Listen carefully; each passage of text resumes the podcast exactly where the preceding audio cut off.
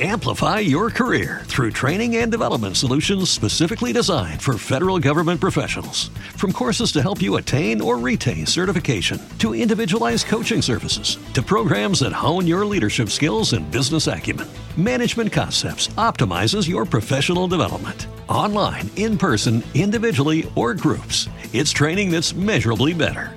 Learn more at managementconcepts.com. That's managementconcepts.com.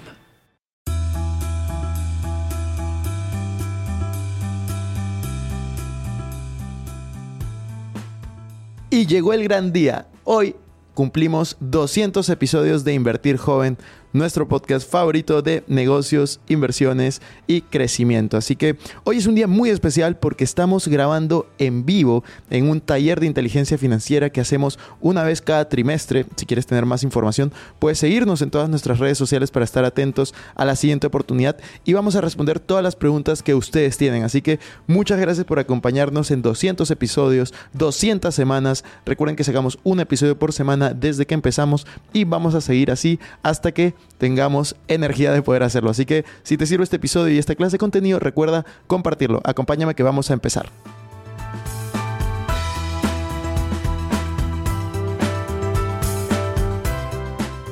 Hola amigos, ¿cómo están? Bienvenidos a un nuevo episodio de Invertir Joven. Mi nombre es Cristian Arens y les doy la bienvenida.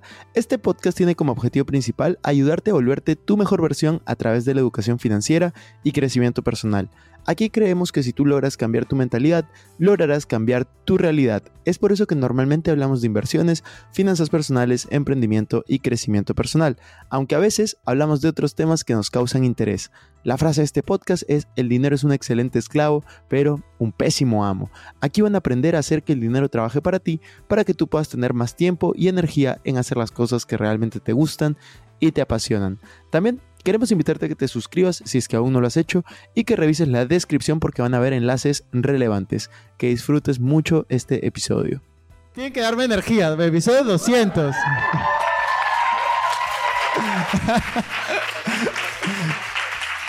excelente, excelente. Episodio 200, así que ya son como no sé cuántos años que vamos haciendo este, este podcast. Y la verdad que es algo de lo que más me gusta hacer. Yo soy 100% honesto en el podcast no me mido tanto como en YouTube o otras plataformas, así que vamos a darle. Hoy es el episodio 200. Este podcast se va a publicar el jueves, así que pueden estar atentos. Se va a publicar el jueves en Spotify, eBooks, iTunes, Google Podcast y todo lo demás. Y en YouTube cuando Joseph lo decía. Así que, como les dije, vamos con decisión. Levante la mano quien tiene una pregunta. Y ahí pasen el micrófono a las personas que están con, con decisión. Hay uno que tiene una pregunta. Vamos por ello. Eh, ¿Qué tal, Cristian? ¿Qué tal a todos? Bueno, esta pregunta va un poco más por el tema de mi caso, en un caso personal. Yo me atreví a, emprender gracias a, bueno, a los videos de Cristian también y de otros mentores. Eh, voy un año en, mi emprendimiento de joyerías junto a dos socios. Y nosotros hemos pasado a lo largo del año muchas dificultades, creces y bajas. Seguimos en ese rumbo. Eh, ya vendemos productos un poco más caros pero también hemos pensado en expandirnos un poco más a otros rubros. Y quisiera, bajo tu perspectiva, Cristian, saber eh, eh, de repente cómo uno, o sea, cómo, cómo, nosotros podemos potenciar nuestro negocio y perder ese miedo de repente a expandirnos a otros rubros como eh, zapatillas o, ropa, porque solo tenemos joya por el momento, o vender oro, porque es algo grande, por ejemplo, solo vendemos plata hasta el momento. ¿Y de qué manera crees que podemos mantenernos en el tiempo o qué herramientas consideras tú eh, que nosotros podemos usar para no desvanecernos, ¿no? sino seguir con ese, esa mentalidad de poder seguir en ese, en ese camino del emprendimiento que, que, como muchos sabrán acá, es un camino muy duro y que muchas veces eh, uno quiere caerse, pero eh, igual se levanta para poder seguir y, seguir con su, con su sueño. Buena pregunta. Yo... Son dos preguntas en una, así que voy a responder una por una. ¿Cómo es que puedes mantener tus clientes, seguir creciendo. Yo creo que la forma y lo más importante en cuanto a, los negocios es, número uno, aportar valor. Fíjate por qué valor estás aportando en tu negocio y por qué los clientes están volviendo. Número dos, creo que lo más importante cuando tú tienes un negocio es, y esta palabra me quedó grabada en una conferencia, es exceder expectativas. cuando tú excedes las expectativas de tus clientes, ellos indudablemente van a volver. Pero tú tienes que ver cómo es que tú puedes exceder expectativas. Justo el otro día estaba viendo un video de Gary Vee en donde contaba que, que en la licorería que él tenía vino un chico y compró 1.200 dólares en, en vino. Y cuando este chico compró 1.200 dólares en vino, él entró a sus redes sociales a verlo y vio que era fanático de un equipo de, de fútbol o un equipo de no sé qué deporte. Y lo que hizo fue, o sea, vio que en Twitter publicaba todos los días algo de ese equipo. Y fue y compró una camiseta autografiada de ese equipo por 200 dólares y se la mandó.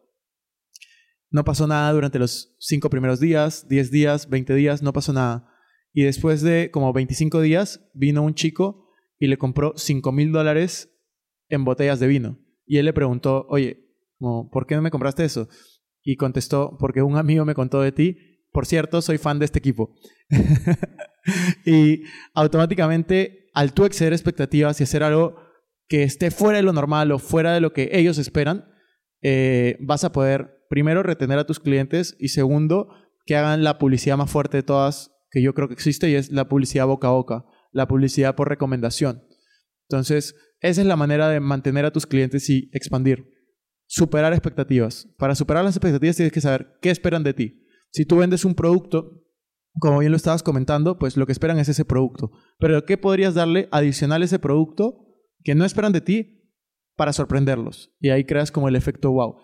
Y cuando tú quieres diversificar, tú tienes que preguntarte por qué quieres diversificar y tienes que conocer tu mercado. Porque hay un tema que, que nos pasa a muchos emprendedores y es queremos muy rápido diversificar demasiadas cosas. A mí me ha pasado que he querido y me he metido a mil negocios al mismo tiempo y he diversificado también mi energía y mi tiempo, cosa que no es algo que deberías de hacer. Tú lo que deberías de hacer es enfocar tu tiempo en algo y llevarlo al máximo, o sea, llevarlo al máximo posible. ¿Por qué yo voy a querer diversificar si todavía siento que puedo crecer por 10 o por 20 en el rubro y en el nicho en el cual yo me encuentro? A menos de que estés en la completa certeza de que has eh, llegado al máximo posible dentro de ese nicho, yo no buscaría diversificar, por lo menos no con mi tiempo, sino lo que haría es, si quiero diversificar, por ejemplo, de pasar de joyería a zapatos o calzado, que es otro negocio totalmente distinto, lo que yo haría es, haría experimentos, tomaría riesgos medidos. ¿Qué es un riesgo medido? Contratar, por ejemplo, a alguien para que pruebe esa nueva línea. Pero yo, mi tiempo, mi energía, mis recursos, lo enfoco en lo que ya me genera y en lo que me genera más y luego contrato a gente, diversifico un poco de la ganancia que estoy teniendo para poder desarrollar nuevas líneas o nuevos productos dentro de mi negocio, ¿no? Creo que eso es lo que yo haría. Gracias.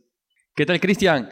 Eh, te voy a hacer una pregunta y espero que me la puedas responder. Esta pregunta siempre le hago a muchas personas que veo que ya han alcanzado algo en la vida.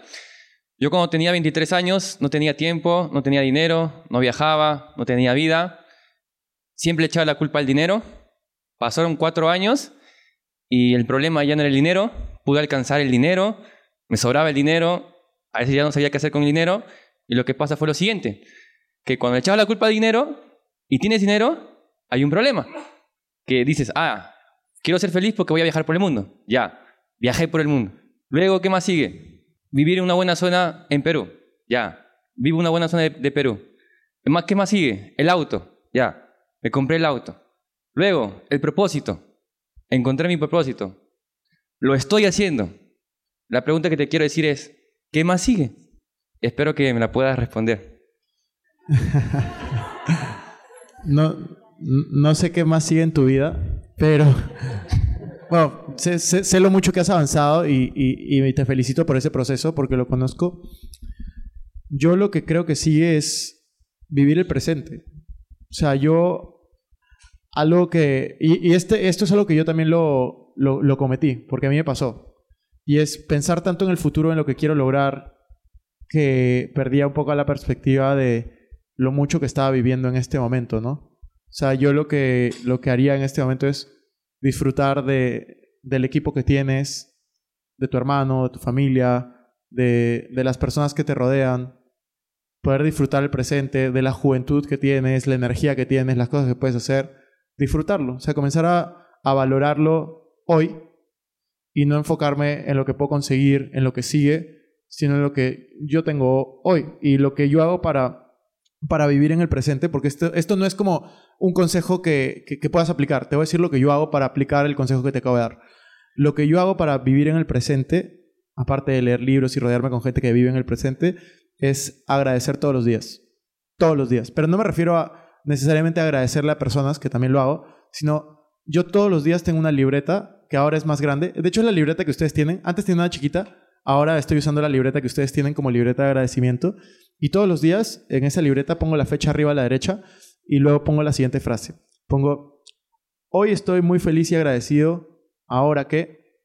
Y comienzo a poner todos los días como por lo menos 10 cosas por las que estoy feliz y agradecido porque estoy en mi mejor momento físico y mental, porque soy feliz, porque pude hacer este taller, porque pude ayudar a tal persona, porque pude leer este libro, porque pude estar con mi familia, porque pude estar con la persona que quiero, eh, etcétera, etcétera, etcétera. Entonces, cuando tú comienzas a agradecer, agradecer, agradecer, agradecer todos los días, tú te enfocas en el presente, sí, obviamente sin descuidar lo que quieres lograr, las metas, lo que haces en tu día a día, pero al final lo más importante es eh, vivir el presente. Y eso es, eso es para mí lo que, lo que se viene, para ti, para mí, para todos. Vivir el presente. Genial, justo eso estoy haciendo. Gracias.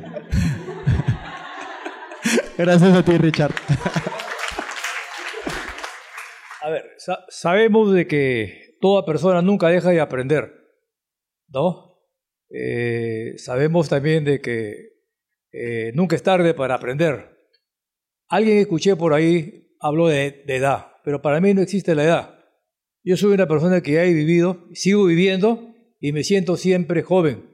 Entonces, yo quiero darle para adelante.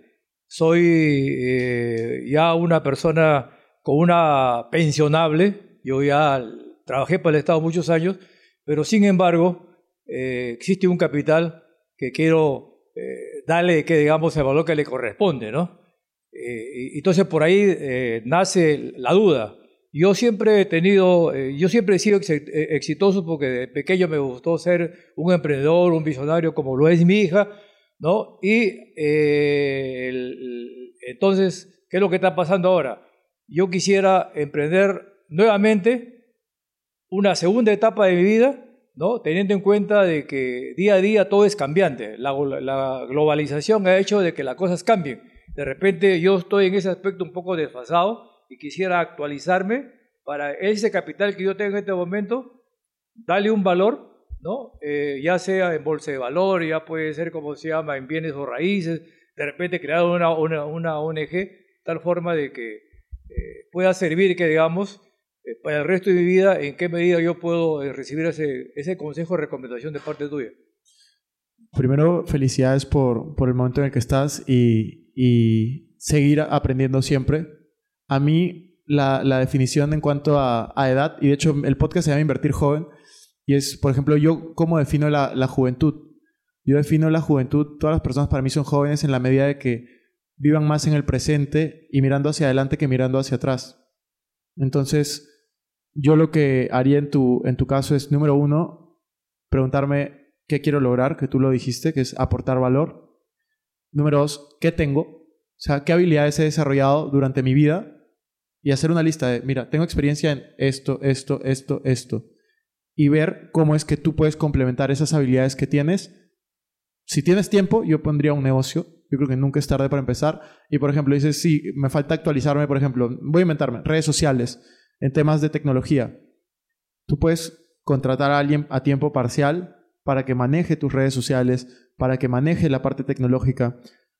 Uno de los principales creadores de contenido en español de inmuebles tiene 68 años y es, de Colombia. Es una persona que yo sigo y que es un amigo. Eh, It's time to get your checking account to zero with free checking from PenFed. That's zero ATM fees, zero balance requirements, and zero time spent waiting for your paycheck to direct deposit because you can receive it up to two days early. Open your account with just $25 and see how big zero can be. Apply online today at penfed.org slash free checking. Early direct deposit eligibility may vary between pay periods and timing of payer's funding. To receive any advertised product, you must become a member of PenFed, insured by NCUA.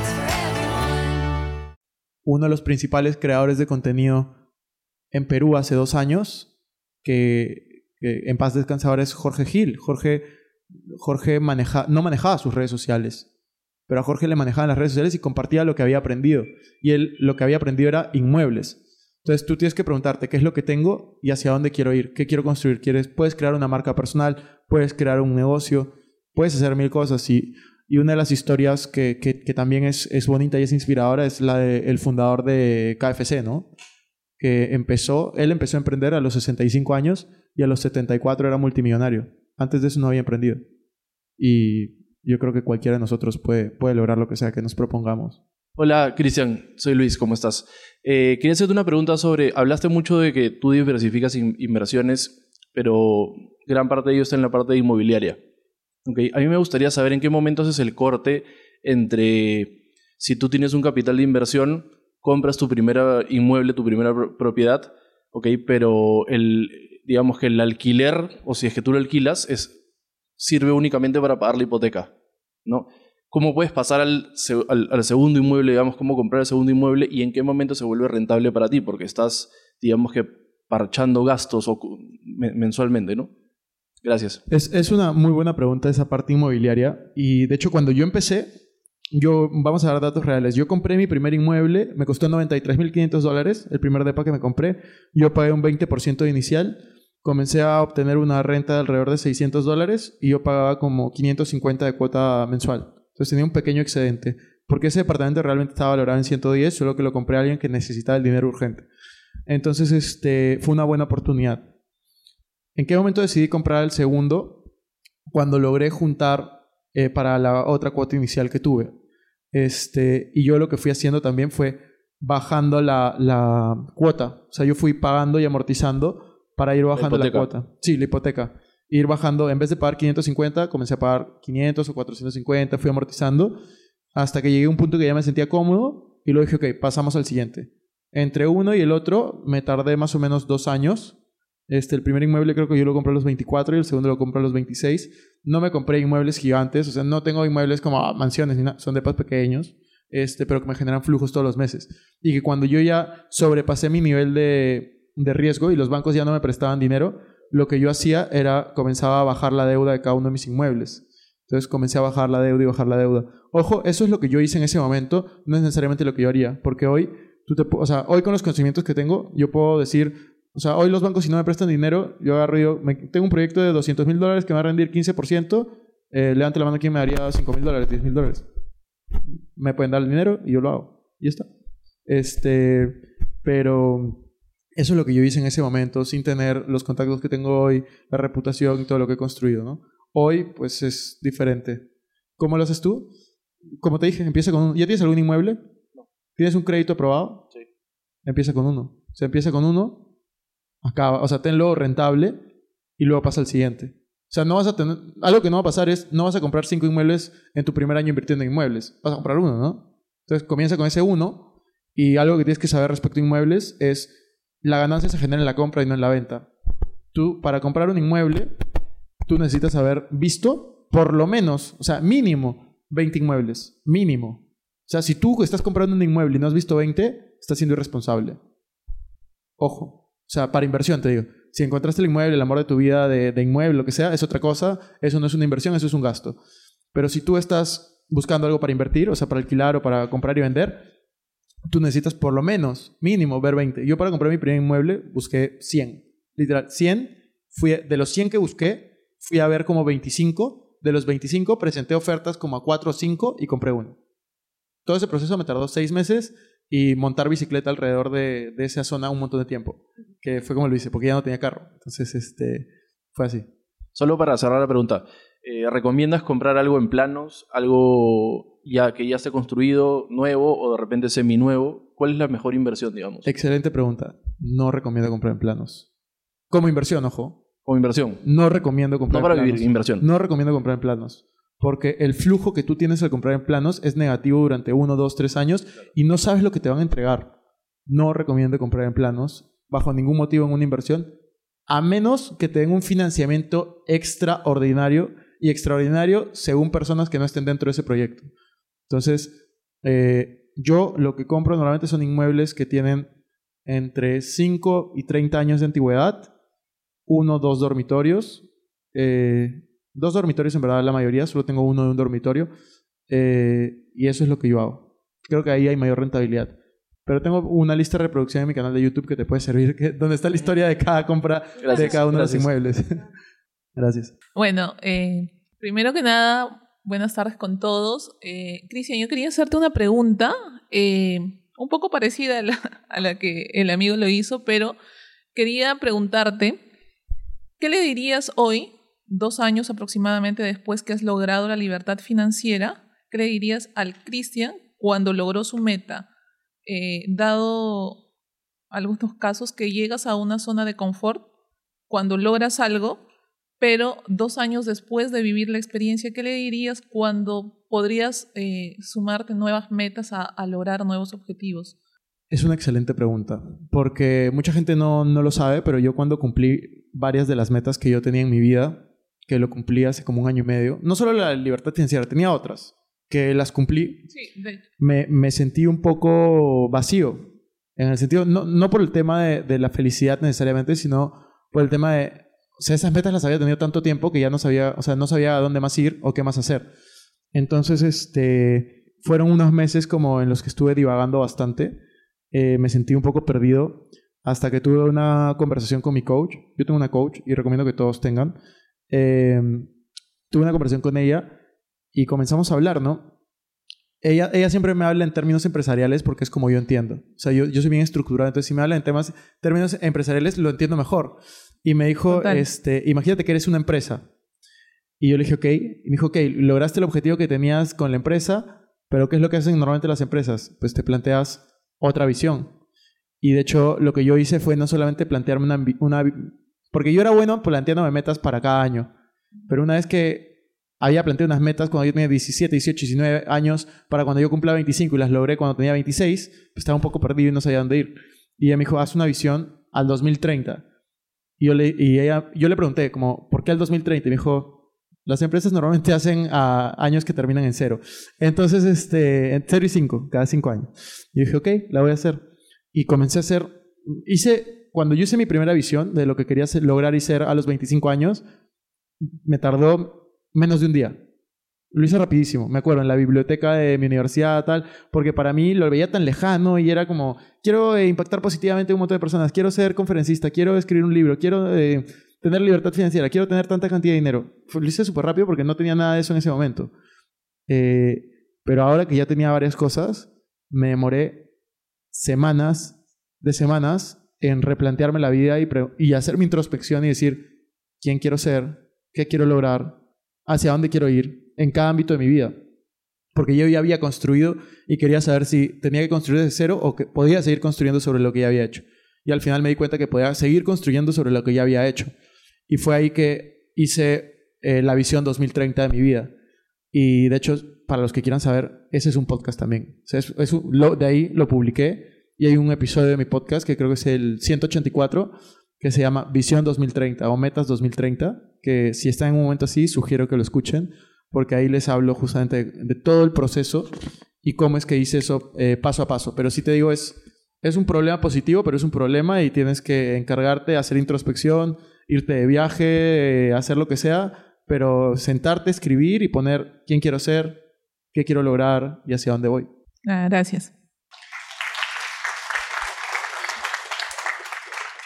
Hola Cristian, ¿qué tal? Hola con todos, soy Gabriel. Eh, en la presentación hablaste un poco primero sobre definir una meta y que es una meta que te guste y sobre todo disfrutar el proceso.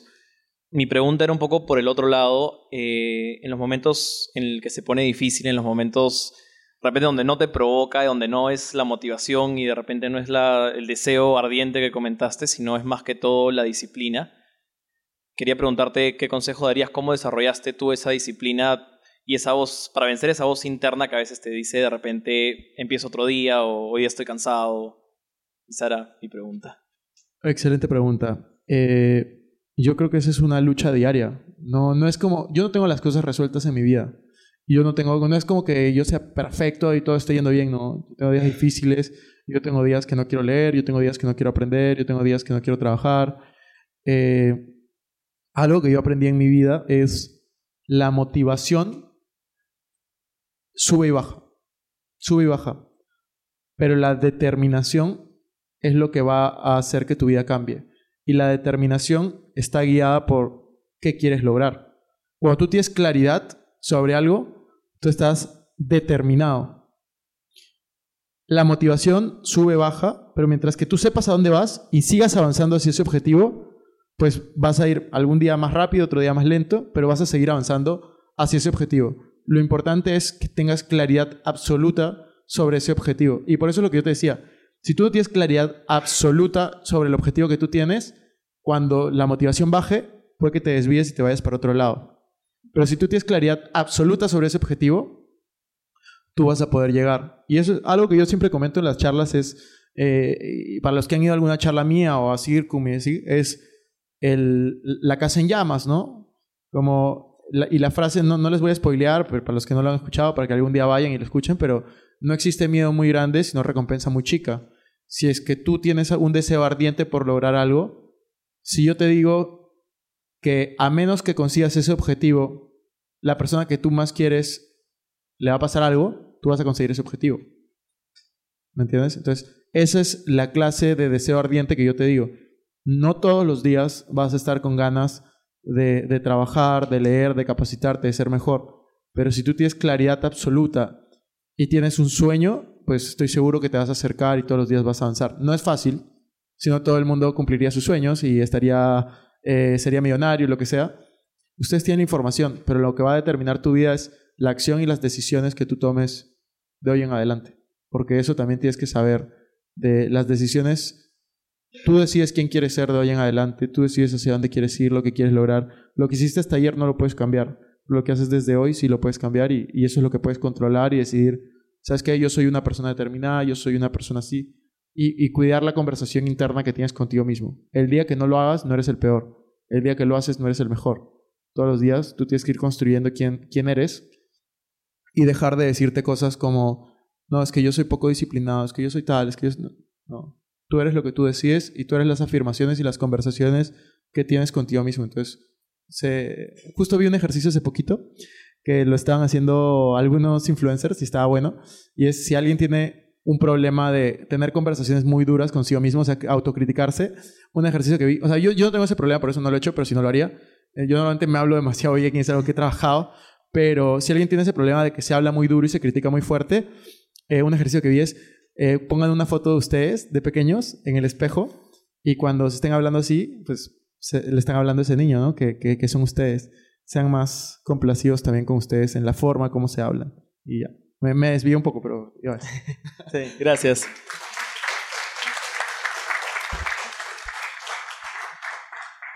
Hola Cristian, buenas. Soy Juliet Manzanedo. Eh, primero expresarte mi admiración profunda eh, por todo lo que nos enseñas desde el, desde el año pasado que te conocí. Pero bueno, mi pregunta es si podrías darnos eh, entre el riesgo eh, de mayor a menor en invertir, porque nos mencionaste el bitcoins, nos mencionaste trading o también bienes y raíces, entre otras cosas. ¿Cuál sería el de menos porcentaje, el menos riesgo que podríamos eh, de alguna manera nosotros eh, invertir? Y lo otro es, este, nos, me, nos comentaste que leías dos libros por a la semana. A la vez. Me a la vez. gustaría qué libro actualmente le estás leyendo y si pudieras decirnos el secreto de poder leer también las 30 páginas diarias, que en realidad es mi compromiso de a partir de hoy. Gracias. Va, voy a empezar por la última pregunta porque la primera... No, no le quiten el micrófono porque la primera medio que me he olvidado, así que voy a ir por la última para- y luego me repites la primera. Tengo po- poca retención. Eh, la, la de los libros. Estoy leyendo un libro que se llama eh, Expert Secrets de Russell Brunson, que es de marketing digital, el fundador de Click- ClickFunnels. Y el otro libro que he empezado, porque justo acabé otro que estaba leyendo, que era el de Jay Shetty, y lo acabo de terminar, que era Ocho lenguajes del amor. Ese ya lo acabé y estoy leyendo ahora el de... Bueno, lo todavía no lo he empezado, lo voy a empezar hoy, el de Alfredo Alfaro, que me regaló su libro, así que lo quiero leer. Y ya, esos son los dos libros que estoy leyendo. ¿Y cuál es el secreto para, para leer 30 páginas al día? Pues poner el hábito fuerte, ¿no? O sea, ser, ser disciplinado. Yo, yo leo siempre o en la mañana o en la noche. En la mañana o en la noche leo. Y ojo, el día que no leo, al día siguiente leo 60 páginas. O sea, Pero eso, o sea, no dejo que me pasen dos días seguidos. O sea, sí me puede pasar un día que no leo. Pero no dejo que me- nunca dejo que me pasen dos días seguidos. O sea, si no leí un día, al día siguiente leo 60 y ya está. Pero nunca hay un día que lea 90. Eso sí no existe. Es como máximo un día me pasa y al día siguiente leo 60. Ese es- y el secreto en verdad es disciplina, acostumbrarte al hábito. Para mí es tan fácil eh, leer 30 páginas como es, no sé, grabar videos todas las semanas. Es un hábito. Entonces, eh, simplemente acostúmbrate a ese hábito. Y la primera pregunta era el riesgo en las inversiones. ¿Cuál era la inversión menos riesgosa, no? Ok, yo creo que hay un, un problema en la estructura de la pregunta porque no existe la inversión menos riesgosa. Todo depende de los conocimientos que tú tengas. Y yo te puedo decir que la inversión menos riesgosa es en este momento poner tu dinero en los bancos que te pagan cuentas de alto rendimiento eh, y que tienes cubierto hasta el 100 110 mil soles en Perú o ciento no sé cuánto mil. Y tienes cero riesgo porque la única forma de que quiebre sería que tiene que quebrar el banco y luego el gobierno no te tiene que pagar. Pero igual existe un riesgo, un riesgo mínimo, pero existe. Y también está el riesgo de la inflación. Y existe un montón de riesgos. Entonces, lo que tú deberías de buscar no es la inversión con menor riesgo, es la inversión con la que más tranquila te sientas. Y la inversión con la que más tranquila te sientas es la inversión que tú eres capaz de comprender. Si tú eres capaz de comprender bien una inversión, por ejemplo, el otro día me decían, Cristian, eh, ¿cuánto porcentaje debería de invertir en criptomonedas? Y yo decía, no lo sé, porque depende de tu experiencia. Por ejemplo, en mi grupo de mentoría hay un chico que invierte el 80% de su patrimonio en criptomonedas. Y me parece excelente. ¿Por qué me parece excelente? Porque él es un desarrollador de software de criptos. Todo lo que hace en su vida está relacionado a las criptomonedas y es un experto en el tema. Entonces, tienes que invertir en lo que conoces.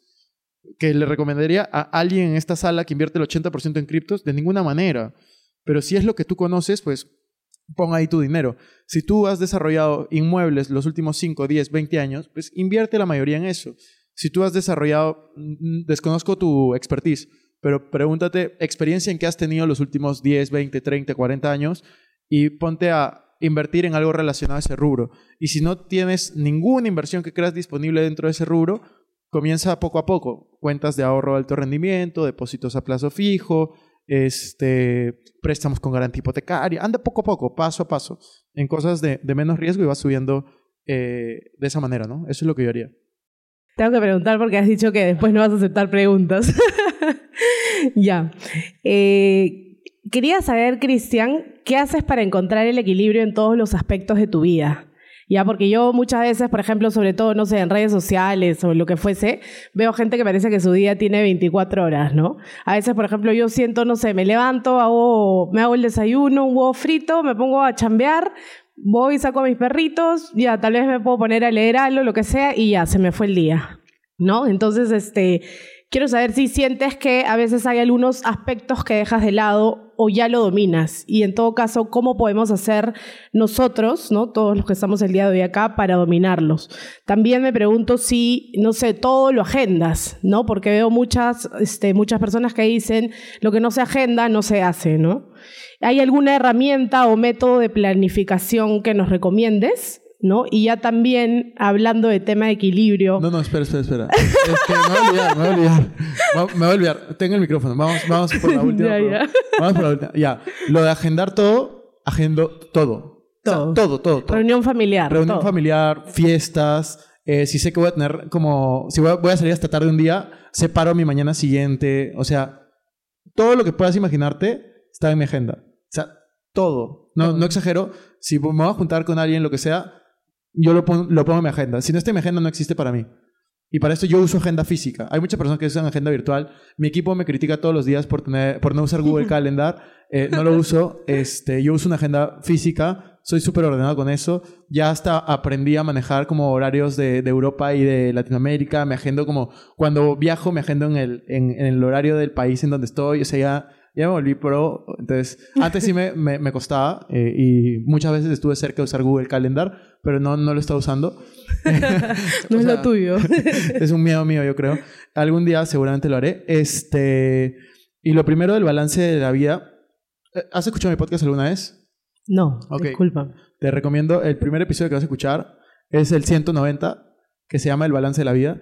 Este, 190 de mi podcast Invertir Joven, pero igual te voy a responder la pregunta, por supuesto. Y es, yo no considero que tenga un balance en la vida. Y yo no considero que exista realmente un balance en la vida. Porque primero tienes que definir qué es un balance en la vida. ¿Cuántas horas le dedicas a tu familia para que sea un balance y cuántas horas a tu trabajo? ¿Cuántas horas a tu negocio cuántas horas a tu trabajo? ¿Cuántas horas a tu salud? ¿Cuántas horas a tal? Yo no creo que existe un balance en la vida. Yo lo que creo que existe es un estilo de vida. Y tú tienes que estar feliz con el estilo de vida que tú estás escogiendo y que tú estás haciendo. Yo, por ejemplo, y justo el otro día conversaba, de- le hice la misma pregunta que tú me has hecho a Carlos Añaños el otro día, que es eh, uno de los 10 empresarios más, grandes de, de- de Perú. Y Carlos me contestaba algo muy similar. Y es, no existe un balance. Depende de lo que quieras lograr, para mí no existe un balance. Para mí existe un estilo de vida y que yo puedo disfrutar lo que estoy haciendo y en la persona que me estoy convirtiendo. Entonces, yo personalmente disfruto demasiado mi trabajo. Al punto que, bueno, mi, mi familia está atrás, no me van a dejar mentir. Yo trabajo los domingos. Hoy es sábado. O sea, yo decidí que el evento sea sábado para que todos estén, pero mañana también tengo cosas que hacer. Eh, y el lunes también. Y, de- y así es mi vida. Por ejemplo, intento darme libre de viernes en la tarde hasta el domingo en la tarde. Y comienzo a trabajar el domingo en la tarde-noche hasta el viernes en la tarde-noche y ya. Ese es como el, si quieres llamarlo balance, pero el estilo que estoy construyendo. Y me doy libertad de ir cambiándolo, ¿no? Es por temporadas, o sea... Claro. Eso es lo que hago. Entonces sí, recomiendas agendarlo todo. Sí. ¿Y hay alguna otra herramienta o método de planificación que nos puedas recomendar? Eh, sí, o sea, yo lo que hago, yo utilizo dos métodos y dos herramientas. Número uno, mi agenda, que literal es la agenda naranja que está atrás, o sea, que está vendiendo mi mamá. Esa es la agenda que yo uso.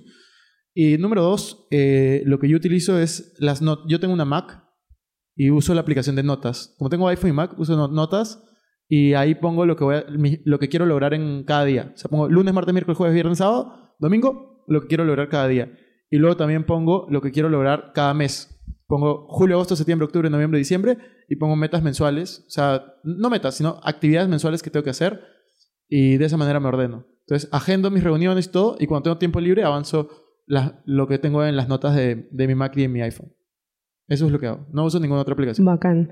Y bueno, ya, como 10 preguntas en, en una pregunta. Y, y hablando de tema de equilibrio, esto ya podría, esto ya es como una pregunta más personal, ¿ya? ¿Tú qué consideras que es saludable eh, organizar todo al milímetro o hay ocasiones en las que tú dejas que algunas cosas fluyan sin ser víctima, ¿no? No, yo dejo que muchas cosas fluyan. O sea, no sé qué voy a hacer hoy en la noche. Tengo, tengo opciones, pero no sé qué voy a hacer hoy en la noche. Que fluya más tarde. O sea, no, no tengo ningún problema. Este, pero no, yo soy, o sea, a mí me gusta planificar lo que puedo, pero siempre dejo un espacio para que fluya. O sea, justo estaba hablando ahora con, con el hermano de Richard, ¿no? Y le decía, yo les he hecho, ¿se acuerdan que les dije que iba a ir al evento de Tony Robbins en 18 días? Todavía no he comprado nada. Este, lo voy a comprar. Pero justo, o sea, estoy preocupado por el hotel porque justo me decía que el hermano de Richard va a ir también. Lástima que ya he comprado, entonces no puedo hacer 3 por 2 pero eh, o sea, yo sé que va a fluir, ¿me entiendes? Este, con esas cosas no, no me preocupo tanto. Gracias, ¿ah? De nada. Ahí. Ah, bien, eh, ¿se escucha bien? Sí. Sí. Ah, primero, es un placer estar aquí con ustedes y un placer en conocerte, ya que es la primera vez que te escucho a ti. En... No he visto todavía ningún podcast, he escuchado un podcast, visto algún video, porque estoy aquí por recomendación de mi hermana que me ha traído desde Arequipa. Wow, Y- felicitaciones, bien. Bien. Así que estoy muy agradecido con ella por darme esta oportunidad. La verdad es que quería preguntarte, ya que yo soy un joven de 16 años que no sabe cómo empezar, bueno, que tiene como un impulso. Eh, a mí me gusta mucho la música, toco la guitarra, me gusta cantar y tengo un modelo a seguir. Es un chico llamado Shawn Mendes, es alguien a quien yo admiro mucho.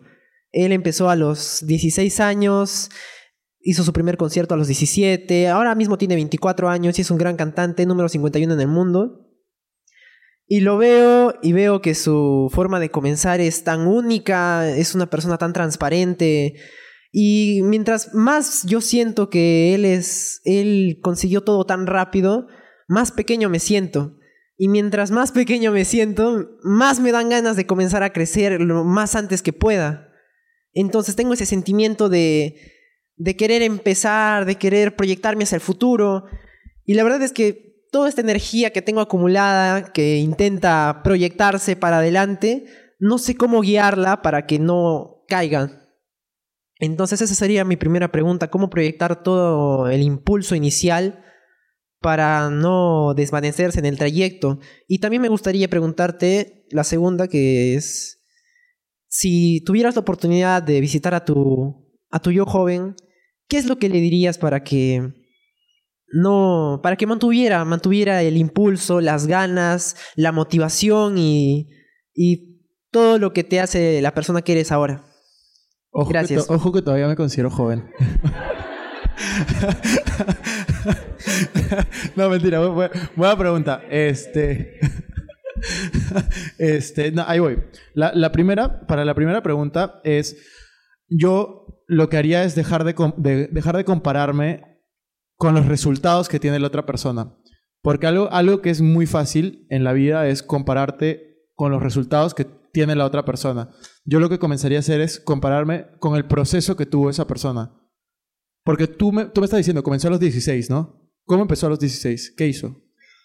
Ah, subía videos en, en páginas, en páginas web. Ok, él a los 16 estaba subiendo videos en páginas web. Antes de subir esos videos a unas páginas web, él debe de haber hecho algo, debe haber tenido un proceso de, no sé, empezar a... Me voy a inventar, porque yo sí sé quién es, pero no, no conozco su proceso. Eh, de, no sé, comenzar a cantar en una iglesia, ¿me entiendes? O comenzar a, no sé, como Bad Bunny, ser cajero de Walmart. Entonces, este, no lo sé. Pero el tema es, ponle acción a eso. Si él es tu ídolo, no lo utilices para compararte y sentirte pequeño, sino utilízalo para ver qué es lo que él hizo y comenzar a no comparar los resultados, comparar lo que él estuvo haciendo con lo que tú estás haciendo. Entonces, si él comenzó a publicar videos en redes sociales, comienza a publicar videos en redes sociales. O sea, hoy en día, por ejemplo, no existía TikTok hace 10 años. Hoy sí. Y tú puedes utilizar TikTok y potenciarte. ¿Me entiendes? Entonces, enfócate en hacer, hacer, hacer, hacer. Y no, no te digo publica un TikTok, publica 10 TikToks al día si tienes tiempo, 20, o sea, lo que sea. Comienza a crear contenido, comienza a, que, a exponerte, a que la gente te dé feedback, a que la gente te diga, oye, me gusta esto, no me gusta, eh, esto, haz esto, haz esto, y comienza a, a tú mejorar, ¿no? Y entonces yo lo que te diría es, no te compares con los resultados de otra persona, compárate con el proceso, si es que quieres compararte. Número dos, ten claridad de por qué quieres ser, eh, ser así, o sea, qué es lo que quieres lograr. Lo que tú quieres es la fama, el reconocimiento, el dinero, o lo que tú quieres es compartir tu música. Y si lo que quieres es compartir tu música, pues fíjate lugares donde puedas compartir tu música. Este, y por último, date la oportunidad de disfrutar, porque al final te aseguro, y esto te lo, te lo puedo asegurar, el momento en el cual él disfrutaba más no es tal vez el momento actual, sino es el momento en el cual él empezó. Entonces, date esa oportunidad de disfrutar tu proceso, ser constante, ser disciplinado, si es que tú ya decidiste perseguir ese, ese sueño.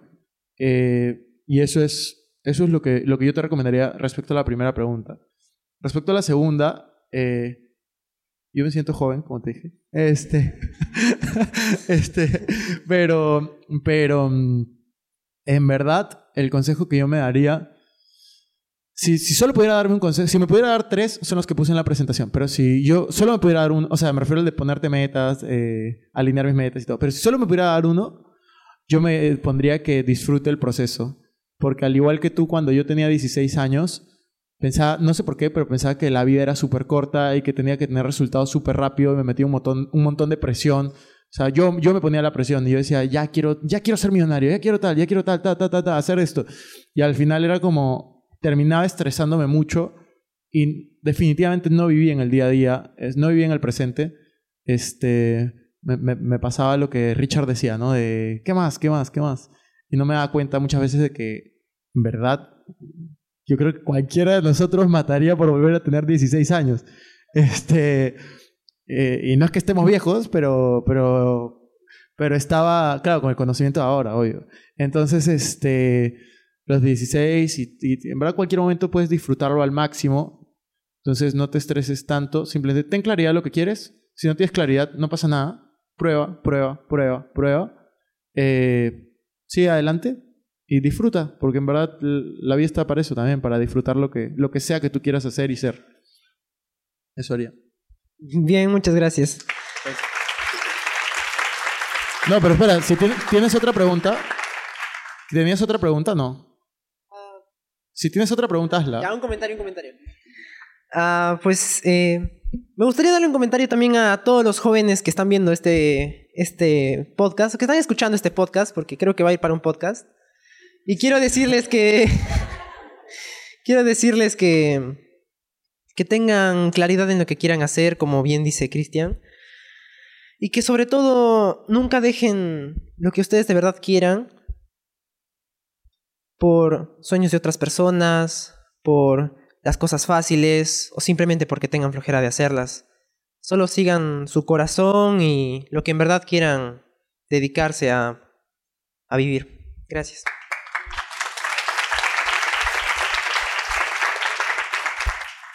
Hola Cristian, este, y hola a todos. Es un gusto poder estar aquí contigo, de alguna manera también ayudándote. Eh, bueno, mi pregunta más que nada, eh, bueno, en esta etapa de mi vida básicamente estoy yo eh, liderando un equipo o tratando de construir un equipo ¿no? con mi agencia, ¿no? Entonces, eh, en el día a día, digamos, he aprendido, um, lanzándome a la piscina, por así decirlo, a saber cómo liderar. Pero en ese proceso eh, siempre ocurren obstáculos y a veces, por ejemplo, hay personas que se van, hay personas que se quedan, hay personas que se sienten más comprometidas con el equipo. Quisiera saber qué haces tú como líder para hacer que, o construir un equipo comprometido, sólido, por así decirlo, ¿no? Y generar eh, incluso en tu propio equipo también más líderes. Excelente pregunta. Y ahora vamos a contar una anécdota de, Adrián en un rato, pero voy a responder primero. Eh, tu equipo va a crecer hasta el nivel que tú crezcas. Si tú quieres que tu equipo crezca más y que tu empresa crezca más, tú tienes que crecer primero. ¿Cómo es que tú puedes crear más líderes? Lo que tú puedes hacer para crear más líderes y que, tu, que ellos sean buenos líderes para su equipo, yo creo que lo más, lo más importante es que ellos sepan lo mucho que a ti te interesan. O sea, tu equipo se vuelve como tu familia. Y a ellos no les va a importar lo mucho que tú sabes hasta que saben lo mucho que a ti te importan. Entonces, cualquier persona que trabaja cerca, cerca a mí y los, los líderes de mi equipo saben lo mucho que a mí me importan y yo sé lo que ellos quieren lograr, no solamente dentro de la empresa, sino en su vida. Y yo voy a hacer todo lo que esté en mis manos para ayudar a cumplir los sueños de las personas que trabajan conmigo. Porque ellos están haciendo que mi sueño sea realidad. Entonces, eso es lo que yo intento hacer para, para mantener a las personas dentro de mi equipo y que todos podamos crecer. Res- esa, esa fue la pregunta, ¿no? ¿O Había otra pregunta. Sí, básicamente, ¿qué haces tú, no? Para hacer que, para construir un equipo, básicamente, de líderes. Ah, sí, y contrato, contrato gente, este, cuando contrato gente, contrato gente que tiene buenas actitudes antes de habilidades. Yo prefiero actitud que habilidad. De hecho, el, en, en el evento de Circum Experiencia vino una chica con una historia súper bonita de 18 años que vino de Arequipa, primera vez que, que hacía ese viaje este, a Lima, viajó solamente para el evento, lo pidió creo que de regalo, no sé, tenía una actitud increíble y yo le pedí a alguien de mi equipo que la contrate. O sea, y, ahora está en mi equipo. Sin función alguna. O sea, entró sin función. O sea, sí tiene funciones, pero entró. entró pero entró, entró sin función. Entró sin función. O sea, porque yo contrato primero personas. O sea, a mí me gusta contratar primero personas que sé que van a aportar, que sé que van a ser productivas antes de cualquier cosa. Y ahí viene algo que, que, que tú hiciste. Levante la mano quien conoce a alguien que no ha venido hoy porque no tenía dinero o no tenía tiempo. Levante la mano. Ok. Eh, Ad- Adrián, por ejemplo, a mí me, me apoyó hoy. O sea, Adrián estaba grabando hoy y fue algo, o sea, tú aplicaste algo que yo ah, hice hoy y mencioné en la charla y fue, tú me preguntaste a mí, me mandó un mensaje por Instagram y me dijo, oye, ¿cómo te puedo ayudar en el evento? O sea, porque sé que vas a tener este evento, ¿cómo te puedo ayudar?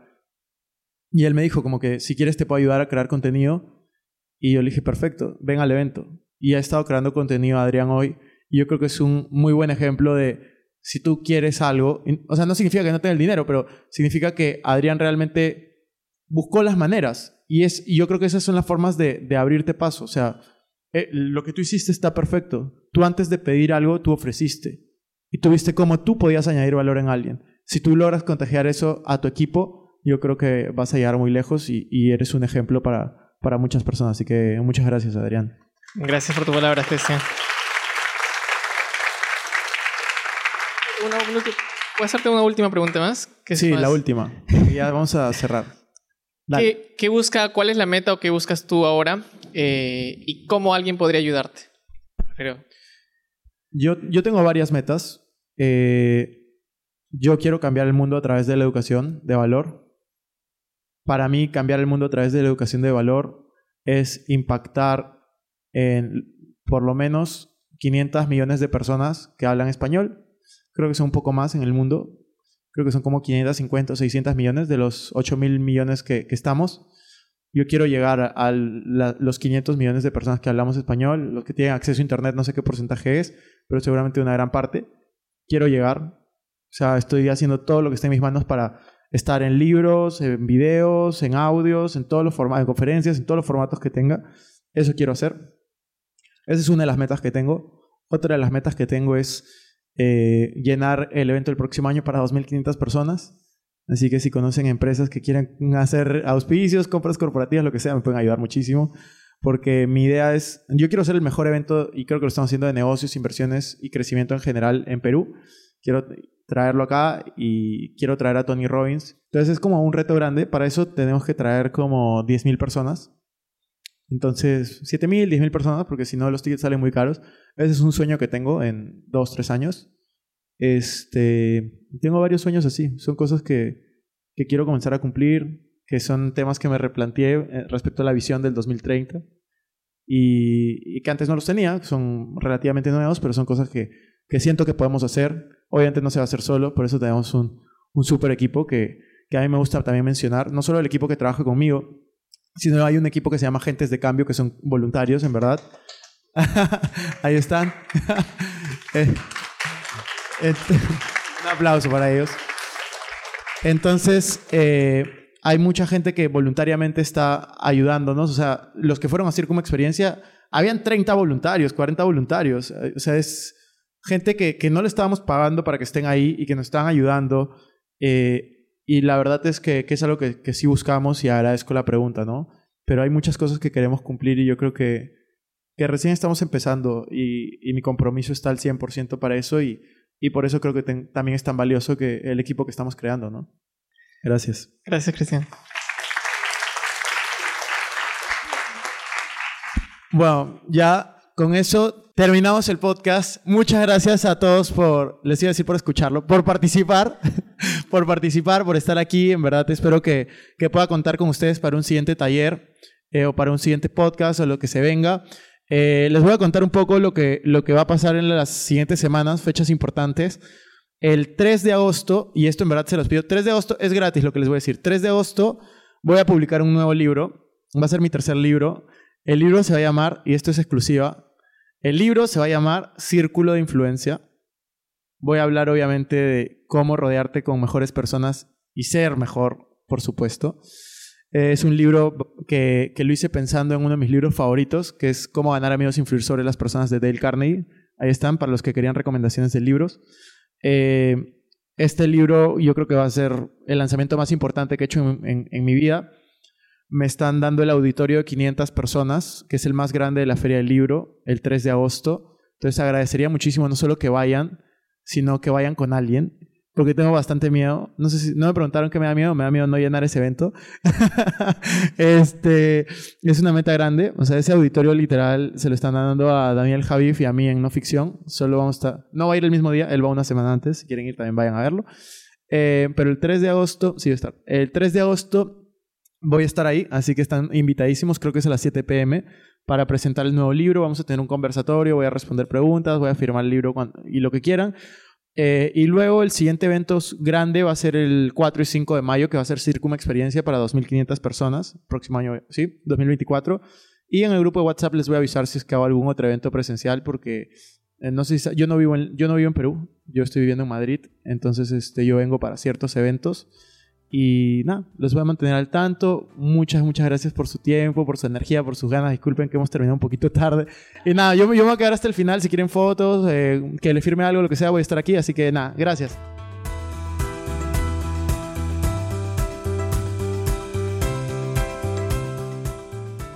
Bueno amigos, eso fue todo por este episodio. No me quiero ir sin antes invitarte a que te suscribas a mi canal de YouTube. Me puedes encontrar como Cristian Arens. En la descripción van a encontrar los links para estar conectados en mis demás redes sociales. Y también no te olvides de visitar nuestra página web invertirjoven.com donde van a encontrar artículos de finanzas personales, inversiones y emprendimiento.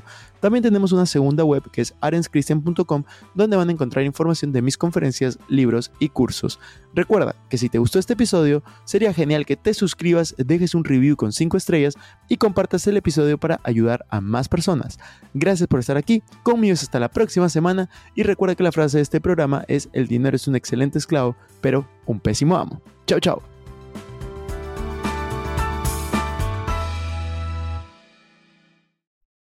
Este es un podcast producido por Explora.